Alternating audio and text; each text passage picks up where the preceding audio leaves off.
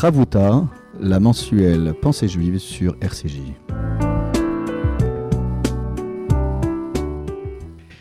Bonjour chères auditrices et auditeurs de RCJ, bonjour Michael. Bonjour Olivier. Nous voici de retour pour une page de Ravuta, d'études en binôme, sur un texte que nous choisissons toujours en rapport avec la question de la relation à autrui et euh, de toutes les thématiques qui peuvent se poser dans notre quotidien.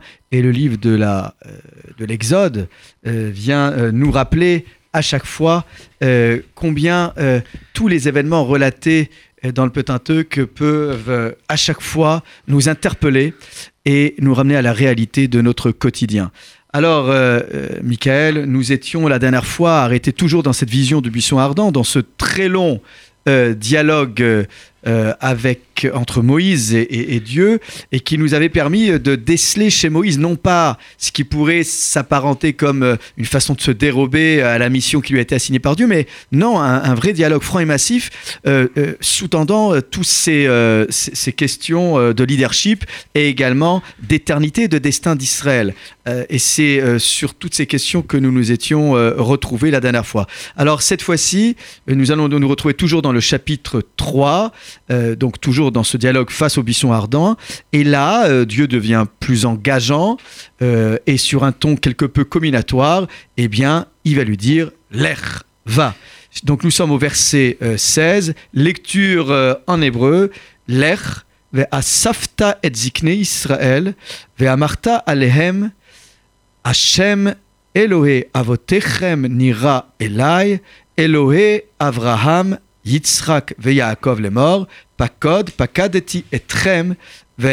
asouy lachem. Traduction. Va rassembler les anciens d'Israël et dis-leur L'Éternel, Dieu de vos pères, Dieu d'Abraham, d'Yitzhak et de Jacob, m'est apparu en disant J'ai fixé mon attention sur vous et sur ce qu'on vous fait en Égypte.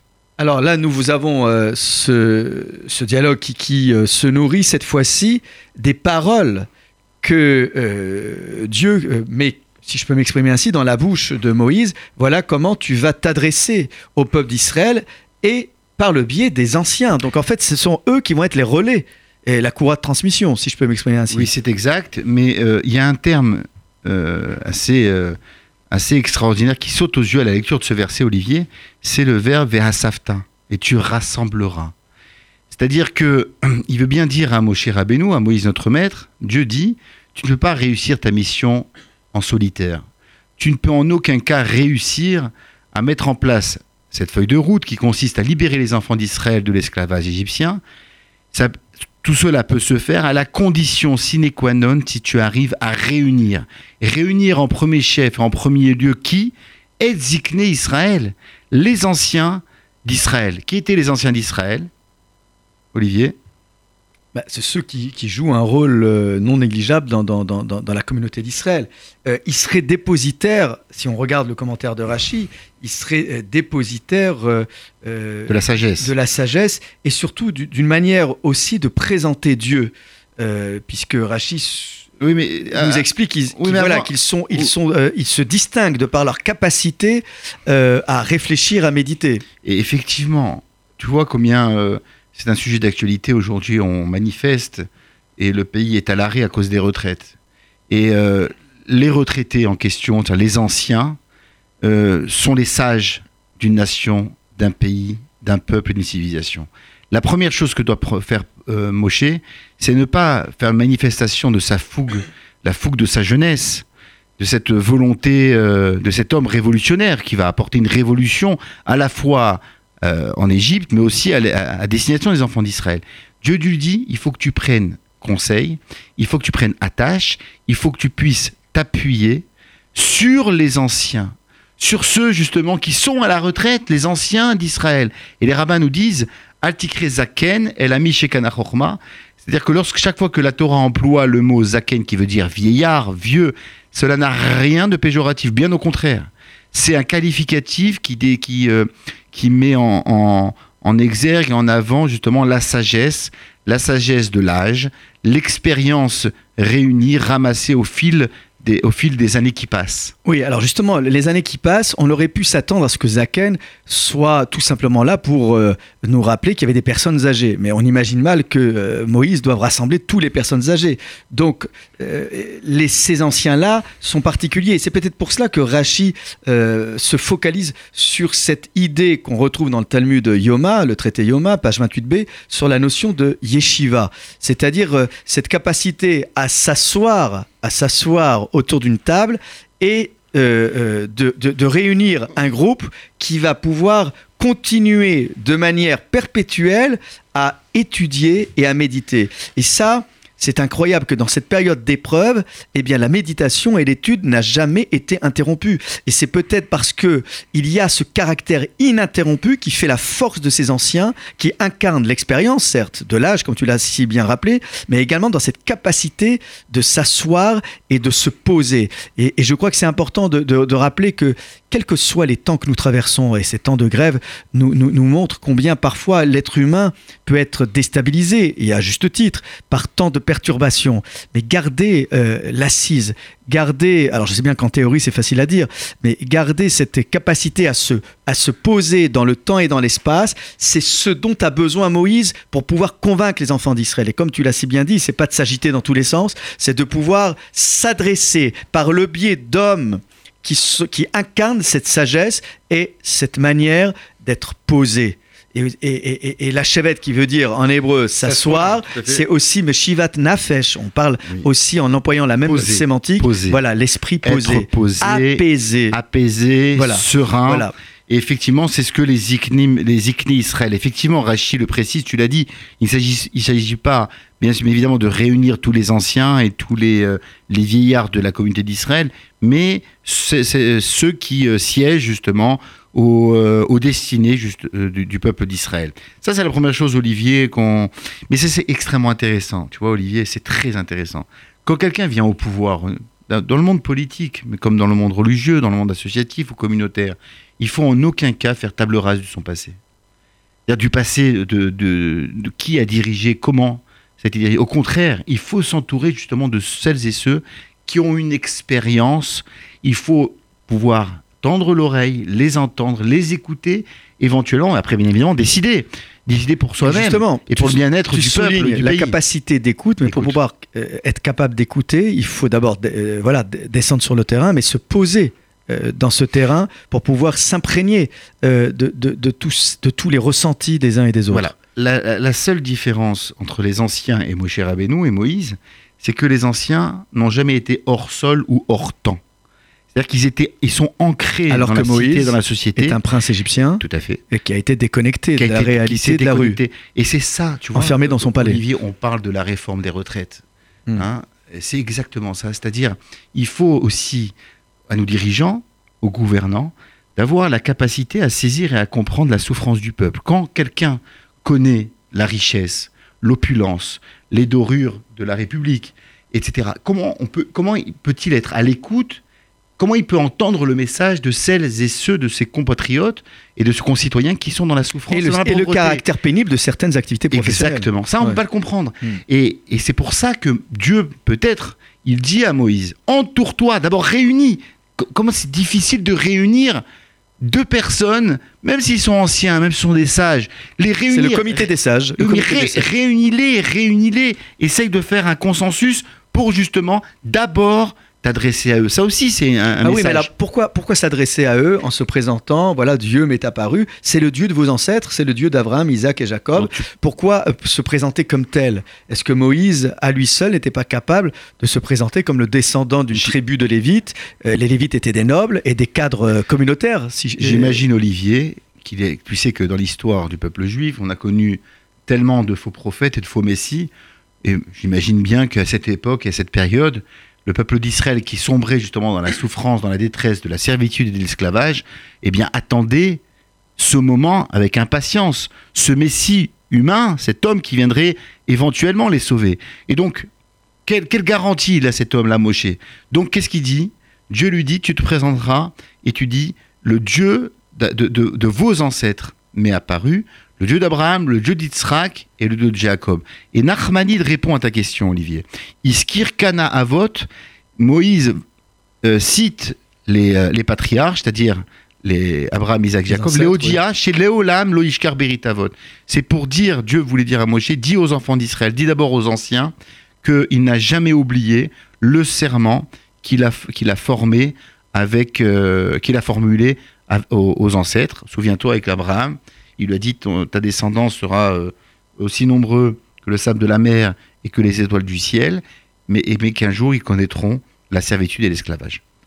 Alors, puisque euh, euh, le message est, très clair, l'apparition, le- les références ancestrales, et maintenant, il y a un- une autre thématique qui est invoquée dans la deuxième partie du verset, c'est « Je me suis souvenu de vous ». Ça, c'est quand même, et de ce qui vous a été fait en Égypte. Oui. C'est quand même assez plutôt- surprenant euh, que c'est la, soit- deuxième- c'est la deuxième partie. Oui. Moi, ce qui je trouve ça extraordinaire, c'est que tout sépare le divin de l'humain. Tout les sépare. Dieu n'a pas de sensibilité. C'est-à-dire que Dieu n'a pas d'émotion. Hein c'est ce que le appelait aurait-il retrouvé la mémoire les anthropo non les anthropomorphies, c'est-à-dire c'est Oui. cette volonté, c'est pour mieux appréhender le divin. Alors on dit Dieu est en colère, Dieu est triste, Dieu a de la peine, Dieu ceci, Dieu cela. Mais évidemment que Dieu est au-dessus justement de- du monde et euh, des émotions et de l'intuition, etc. Mais ce que Dieu voulait dire, c'est que et à Souilachem Mitzrayim, c'est-à-dire c'est ce qu'on appelle l'empathie, Olivier. Mm. C'est-à-dire que quand quelqu'un est malade, lorsqu'il est dans la souffrance, lorsqu'il vit une période de chômage, il n'a pas de quoi payer euh, son loyer, il n'a plus de toit, que Dieu nous en préserve, etc. Et ça existe, et tu sais très bien que dans notre communauté, les gens euh, euh, qui, sont, euh, qui vivent dans la précarité, il y en a malheureusement de plus en plus, de plus en plus, et il faut justement ben, les aider. Mais l'idée de dire j'ai compris ta souffrance, et j'ai vu la souffrance que euh, vous fait endurer euh, les Égyptiens, c'est déjà euh, une façon pour celui qui souffre de tendre l'oreille et de prêter attention au discours qui va suivre. J'en conviens, mais en- encore une fois, cette idée de pacode. Alors, généralement en hébreu, souvent, quand Dieu se souvient qu'une femme, personnage biblique, est stérile, souvent c'est l'iscor, se souvenir. hein. Et euh, il s'est souvenu de Rachel. Et, mais par contre, pour Sarah, c'est pacad et Sarah. Donc, qu'est- qu'est-ce qu'on pourrait euh, euh, dé- dénoter comme information subtile sur cette idée de pacode. Parce que, en fin de compte, euh, Pécoudim, ce sont les décomptes. Il y a, il y a- il y a plus qu'un souvenir là, il y a, il y quelque chose qui relève du décompte. C'est-à-dire, je vais demander des comptes aux Égyptiens. Toutes ces années qu'on vous a volées, toutes ces années où on vous a exploité. Il y a donc. Il y, a, il y a donc là quelque chose de très fort. C'est-à-dire c'est pas juste une libération.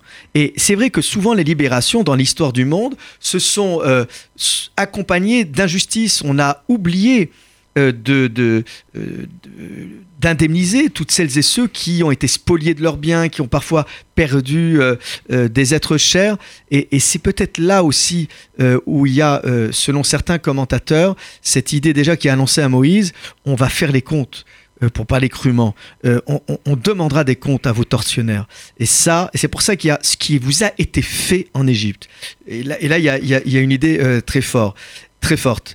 Alors maintenant, ce qui est, oui, juste pour euh, ajouter, euh, Rabbeinu Bechaye explique, il dit, euh, il dit qu'en vérité, il y a deux souvenances, si je peux m'exprimer ainsi. Il y a la première Pekida, c'est le Moïse Code, hein, se souvenir, se rappeler, oui, demander des Pacode, comptes. oui. Il dit c'est la Midat Rachamim, c'est-à-dire l'attribut de miséricorde que Dieu va manifester à l'égard des enfants d'Israël. Et la deuxième, deuxième souvenance, de, de- de- deuxième promesse que Dieu va appliquer, Bemidatadin, c'est-à-dire l'inverse. C'est-à-dire la rigueur, la justice, mais cette fois pas contre, mais cette fois c'est contre les Égyptiens. Donc, de Pekida. Donc on entend bien qu'il y a donc euh, deux strates euh, pour euh, cette manière de se souvenir de la situation des enfants d'Israël. Euh, nous verrons dans quelques instants euh, le verset euh, 17 qui évoque une nouvelle thématique, toujours dans ce processus de libération des enfants d'Israël, tel que Moïse doit l'annoncer aux anciens et par le biais des anciens au peuple d'Israël. Nous revenons tout de suite après une pause musicale. על הניסים ועל הפורקן ועל הגבורות ועל התשועות ועל המלחמות שעשית לאבותינו בימים ההם בזמן הזה. בימים ההם בזמן הזה.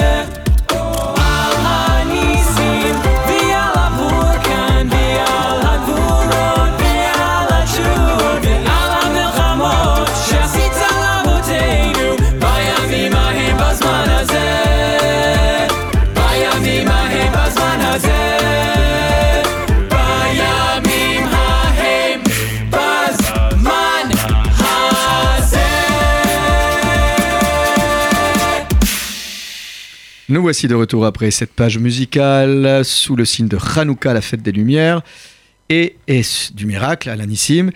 Nous sommes au verset 17, lecture en hébreu. Va Omar, Aale etrem me oni mitzraim el eretz hakenahani vehachiti, vehaemori vehaperizi, vehachivi vaivusi, el eretz zavat chalav udvash. Traduction. Et j'ai résolu de vous faire monter du servage de l'Égypte au territoire du Cananéen, du Chétéen, de l'Amoréen, du Phérézéen, du Révéen et du Jébuséen, contrée ruisselante de lait et de miel. Voilà le nouveau message euh, qui s'intègre dans euh, ce discours adressé par Moïse aux anciens euh, et au peuple d'Israël. Donc là, il y a une thématique incroyable. On parle déjà de la terre d'Israël alors qu'on est encore en Égypte. Alors, C'est quand même intéressant, Olivier. La terre d'Israël n'est pas employée. C'est Eretz à Kenani. Oui, mais la terre, terre des d'où coule le lait et le miel, on peut pas faire plus clair. Oui. Ah mais c'est terrible ce que tu dis, ça veut dire que c'est pas très engageant. Cette terre est habitée par des peuplades barbares Sept peuples. et, et- et voilà. Et, et ça, c'est censé euh, attirer des hommes et des femmes qui sont esclaves, qui souffrent euh, de ces travaux forcés. Et le seul message de liberté qu'on leur adresse, c'est d'aller se diriger vers une terre qui est déjà habitée. Et alors on leur dit oui, euh, d'où coule le lait le miel. Oui. Ah, attends, Olivier, ça c'est quand même, c'est, c'est- euh, ça mérite euh, qu'on s'arrête euh, un temps soit peu sur ce verset. C'est-à-dire que lorsque vous voulez convaincre quelqu'un, il faut lui dire toute la vérité. C'est ça que Dieu, le message que Dieu transmet à Moïse et à l'ensemble des enfants d'Israël. Oui, certes, je vais vous faire sortir d'Égypte, de la servitude, de l'esclavage, de votre détresse à la fois physique, psychologique, religieuse, spirituelle, mais on va devoir passer par euh, une guerre de conquête, de la conquête de la terre d'Israël, parce que cette terre est malheureusement habité par sept peuples, sept civilisations, sept nations. Et donc Dieu il leur dit, mais la conclusion c'est El Eret Zavatra la vache. C'est la terre où coule le lait et le miel. Donc il leur dit la vérité. Effectivement, on le sait aujourd'hui, Olivier. Sais- Sais-tu que il y a des commentateurs qui nous enseignent justement que euh, la terre d'Israël euh, est une terre extrêmement euh, verdoyante et qui donne des fruits magnifiques. À la fois la faune et la flore sont d'une qualité euh, exceptionnelle. Oui, il y aurait des incidences également euh, euh, je- sur la production laitière. C'est-à-dire qu'il y a des commentaires qui sont incroyables et parfois même surréalistes. Mais tout ça, on doit le dire à des hommes et des femmes, encore une fois, qui sont dans- au plus Oui, profond de l'obscurité il de l'univers carcéral il égyptien. faut faire, il faut faire rêver faire les rêver. gens. Les Alors- hommes et les femmes ont besoin d'espoir. Alors, c'est ont intéressant. besoin d'un lendemain meilleur. Et qui, bien évidemment, ces promesses-là ne, sont en rien, euh, ne relèvent du mensonge. On sait combien la terre d'Israël est une terre bonne et généreuse. Alors, j'en- j'entends ce que tu me dis, mais là, on a quand même euh, un élément de langage on ne connaissait pas encore toute la, euh, toute la force. Jusqu'à maintenant, on parlait fait sortir les enfants d'Israël, on parlait de sortie d'Égypte, hein, de sortie de, de, de- de cet univers d'en- d'enfermement. Et pour la première fois, là, on voit bien qu'il y a euh, une graduation dans les- dans- dans l'expression euh, de la liberté. Ce n'est plus maintenant je vais vous faire sortir, c'est je vais vous faire monter à partir de, de, de, de cette, euh, de, de- de cette souffrance. Et, C'est l'Alia. Voilà, c'est la montée, c'est l'ascension. C'est une ascension et une montée, notamment spirituelle. Oui, mais alors cette, cette montée, cette ascension, il y a une véritable explication euh, pédagogique qui est faite par, euh, par Moïse, euh, par la bouche, bien sûr, par la bouche divine. C'est-à-dire que pour pouvoir conquérir cette terre, pour pouvoir l'investir et l'habiter, il va falloir faire preuve de, de- patience et surtout de maîtrise de soi. Il y a une véritable ascension pour pouvoir prétendre à habiter cette terre.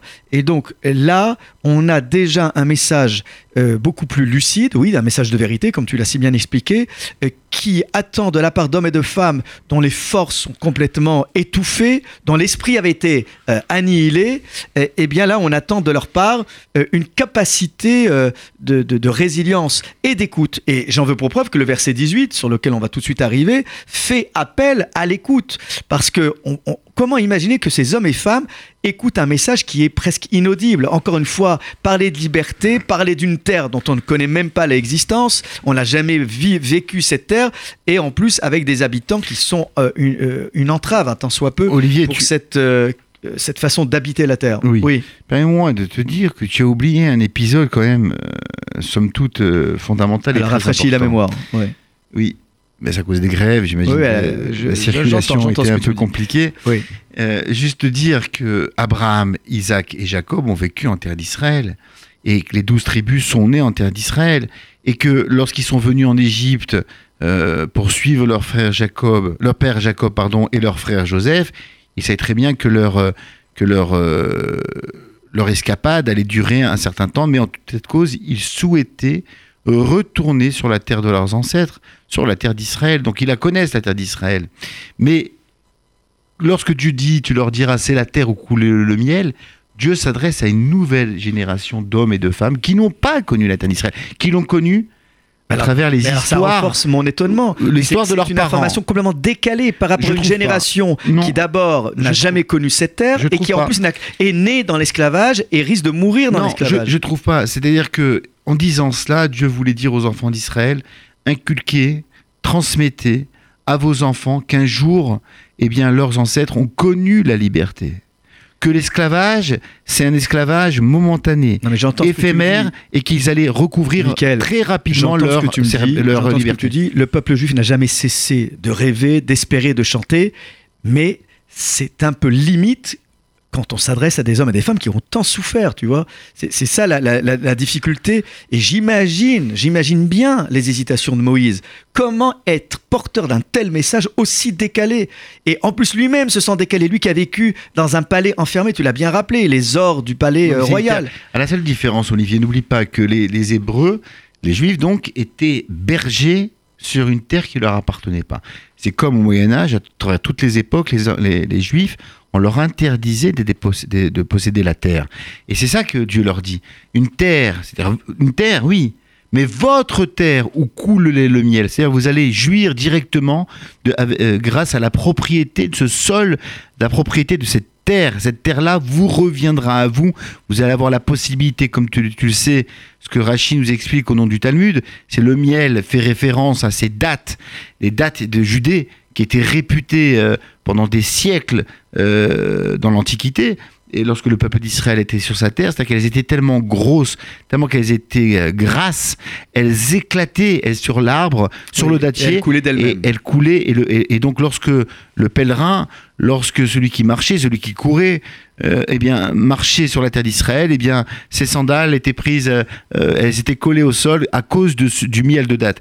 Et Rachid nous explique au nom du Talmud aussi que le lait, le lait fait- euh, correspond au lait des brebis, c'est-à-dire que les, pâturages étaient tellement verdoyants que les chèvres, les vaches, eh bien, lorsqu'elles broutaient, eh bien, le lait euh, coulait euh, sans qu'on ait euh, besoin de traire ces brebis, ces, ces chèvres ou ces vaches. Alors j'entends tout ce que tu me dis, et si Dieu ressent le besoin de s'exprimer encore en insistant, en disant mais ils vont t'écouter, c'est que véritablement nous sommes encore dans une phase où Moïse euh, est sûrement quelque peu incertain quant à euh, l'efficacité euh, du message qu'il pourrait porter à l'intention euh, de, euh, des enfants d'Israël. Alors si tu le veux bien, on va prendre le verset 18 Ve- Veshamme'u lekolecha ou vata ata vezikne Israël el melech Mitzrayim ואמרתם אליו השם אלוהי העבריים נקרא עלינו ועתה נלחנה דרך שלושת ימים במדבר ונזבחה לשם אלוהינו. Donc là on a un verset très très long et on, on- on a l'impression que alors, encore une fois, ça peut être bizarre ce que je vais dire, mais que Dieu mouline un peu parce que voilà, euh, on voit bien qu'il essaie de convaincre Moïse, euh, voilà, euh, de, Alors- de- de la capacité d'écoute des enfants d'Israël malgré bien, leur euh, euh, statut d'esclave. veux bien, Olivier, Traduction. éventuellement Oui, traduire, bien sûr. Allez, vas-y. euh, un langue de Molière, notre Voilà. verset biblique. Ils écouteront ta voix, alors tu iras avec les anciens d'Israël trouver le roi d'Égypte, et vous lui direz, l'Éternel, le Dieu des Hébreux, s'est manifesté à nous, et maintenant nous voudrions aller à trois journées de chemin dans le désert, sacrifier à l'Éternel notre Dieu. Très bien, merci pour cette belle traduction. Donc peut-être qu'on on revient déjà sur cette notion euh, d'écoute. Les chameaux, les coléras. Voilà, il est- voilà. C'est une certitude, une affirmation. Dieu leur dit, ils écouteront ta voix. S'il a besoin de le dire, c'est que Moïse n'en est pas Ils convaincu. écouteront. Oui, bien évidemment, mais Alors il y a bien quoi un problème. C'est-à-dire que Dieu va intervenir, va faire violence à la raison, à la rationalité des enfants d'Israël. Parce qu'effectivement, ce message, n'importe qui peut le tenir, Olivier. Tu viens Mhm, voir n'importe qui, tu dis, voilà, euh, euh, Dieu va vous faire monter d'Égypte en Israël, et on va, on va conquérir cette terre, et c'est la terre où coulait le miel. Normalement, avec ces simples mots, j'arrive à convaincre les enfants d'Israël. Mais n'oublions pas ce que Victor Hugo disait, Olivier. Pour, pour, euh, pour convaincre, il faut être convaincu. Là, à l'instant T dans lequel on parle, Moïse n'est pas encore convaincu d'être le bon personnage, d'être la bonne personne, ni d'avoir les bons arguments pour faire sortir les enfants d'Israël d'Égypte. Et donc c'est comme ça que c'est assez étrange ce que Dieu dit à Moïse. Il lui donne cette promesse. Veshamrou les kolecha.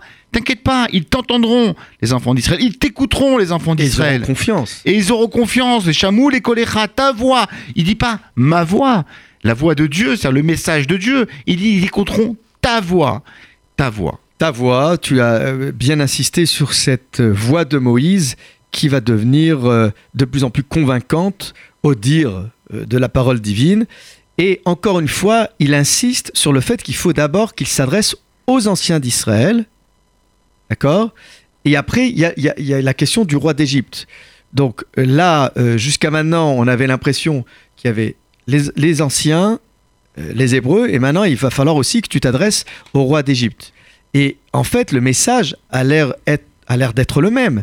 Voilà, c'est euh, l'Éternel, le Dieu des Hébreux. Alors, Oui, mais tu n'as pas répondu, Olivier. Oui. Veshamou les kolecha, ils écouteront ta voix. Alors, euh, Rachi se À- pose la question. À quelle question n'ai-je pas Euh, répondu? Chamoul et choléra, c'est-à-dire euh, il- il- d'office, Dieu promet à Moïse qu'ils écouteront euh, son discours. Oui, mais il faut faire le lien. Alors c'est peut-être ça ce que tu n'as pas compris, les Michael. Il faut faire le lien avec le verset précédent. C'est ils t'écouteront à condition que ton discours soit véritablement euh, celui qui s'inscrit dans les éléments de langage que je t'ai donnés précédemment. Non, mais tu vois pas les Eh éléments ben, de langage, ils ont Eh, rien ah ben c'est ce que je t'ai dit tout à l'heure. Ben, tu m'as dit si si les éléments de langage sont convaincants. C'est la raison Donc, a- pour laquelle, Olivier, je te demande, j'insiste lourdement pour Alors, te lire le commentaire de Rachid à ce sujet. Tu disais être convaincant, mais être convaincant, c'est pas toujours faire preuve d'une grande innovation. Parfois, on veut toujours faire du neuf pour pouvoir être convaincant. Et je crois que là, sans tomber dans une forme de vrai, nostalgie, il faut être vrai. il faut aussi se nourrir de paroles qui ont fait leurs preuves et qui, même si elles relèvent de plusieurs millénaires, peuvent être tout à fait exploitables et, euh, verbalisables euh, aujourd'hui. Et c'est peut-être ça aussi qui est important, c'est que Moïse, qui vient d'un autre monde et qui s'adresse à une génération euh, nouvelle, eh bien, doit s'inspirer voilà, des propos qui ont été tenus depuis Abraham et, et- et les autres. c'est ce que dit, c'est ce que dit euh, Rachi. Vo- Voici le commentaire de Rachi. Ils écouteront ta voix dès lors que tu leur tiendras ce langage. Voilà. Je me suis souvenu de vous. Eh bien, euh, c'est à ce moment-là qu'ils croiront en Moïse, car ils savent que c'est par ce signe qui remonte à l'époque de Jacob et de Joseph qu'ils seront délivrés, puisque Jacob avait fait dire euh, avant de mourir à ses, à ses fils, Dieu vous visitera. Pas code if code, c'est exactement les mêmes mots que Dieu euh, de- dit à Moïse, pas code if code, les dans, mêmes oui, mots. dans les versets de Voilà. début d'étude. Voilà. Ouais, et, vous, et vous fera monter de ce pays. Et Yosef lui-même avait, avait dit la même chose. Elohim, Dieu manifeste, se manifestera, pas code if code, les mêmes termes, hein, les mêmes deux verbes. En fait, c'est on n'avait pas vu ça, Olivier. Oui, le, que le même- redoublement de. Le redoublement, c'était la question que tu avais posée au sujet de la répétition des verbes pas code if code. Se souvenir, je me souviendrai, ces, deux verbes-là collés côte à côte ont été jadis employés par Jacob, mais aussi employés par Joseph, faisant référence justement à la délivrance des enfants euh, finale des enfants d'Israël de l'esclavage. Alors c'est peut-être sur cette idée que nous allons conclure. Euh, il y a euh, véritablement euh, dans ces derniers messages quelque chose de très fort, c'est-à-dire la référence aussi à l'hébreu. Le premier hébreu, c'est Abraham, le premier à s'appeler Ivris, le passeur, celui qui passe. C'est toutes ces références ancestrales et ces références tant sur le plan de la filiation que sur le plan également de la transmission euh, de ces éléments de langage que nous avions retrouvés euh, dans les textes bibliques du livre de la Genèse, eh bien Moïse doit incarner ce passé, un passé qui n'est pas révolu, bien, bien au contraire, c'est un passé qui va se révéler fécond et qui pourra accompagner le présent et l'avenir. Et ça, le peuple d'Israël doit toujours, jusqu'à aujourd'hui, se nourrir de, euh, de, ce passé. Et c'est sous, ce, sous cette... appellation hein, d'hébreu, de passeur, de passage, que nous pourrions conclure et faire peut-être un lien, si tu le veux bien, avec le fête de Hanouka, la, fête, des de Lumières. Hanouka, et tu le sais, Olivier, euh, de par mes responsabilités en tant que euh, national et, et, euh, pour le culte israélite des hôpitaux de France, nous organisons euh, euh, de très nombreuses actions au sein des hôpitaux de France, grâce et par l'intermédiaire de, de l'ensemble des aumôniers, et en particulier pour les enfants malades. On a été les premiers, et je pense qu'on est le seul culte à organiser euh, eh une fête, une véritable fête de Hanouka pour l'ensemble des enfants malades, euh, avec euh, des magiciens, des clowns, des cadeaux, avec euh, un buffet, un buffet qui va être dressé pour l'ensemble des qui est enfants, ouvert à tous les qui enfants est ouvert à tous quel les enfants, soit, quelle que euh, soit leur origine, leur religion. Tout à fait. C'est un moment euh, festif qui leur est offert pour justement qu'ils puissent un petit peu oublier leur maladie, leur souffrance, leur solitude, montrer bien évidemment que la communauté juive ne les oubliera jamais. hein. il faut euh, voilà, il faut s'ouvrir euh, à, ce- à celles et ceux qui souffrent. Et euh, d'ailleurs, Olivier, nous menons euh, depuis un certain nombre d'années euh, des missions euh, en binôme avec nos différentes communautés pour justement rendre visite à ces enfants avec des, des jeunes issus de nos communautés. Nous allons rendre visite aux enfants qui ne peuvent même pas se déplacer. C'est des moments qui sont euh, extrêmement émou- émouvants. Qui, euh, c'est vrai qu'à première vue, on est, euh, on est toujours gêné, on a peur de mal faire, etc. Mais quand on ressort, on ressort avec un chizouk, c'est-à-dire un, un renforcement à la fois spirituel, moral et religieux et psychologique. C'est-à-dire que Dieu nous donne la force justement de continuer à allumer les bougies de Hanouka dans l'ensemble des hôpitaux. Hein, c'est ce que c'est le travail que nous faisons euh, dans le cadre de l'aumônerie euh, nationale des hôpitaux.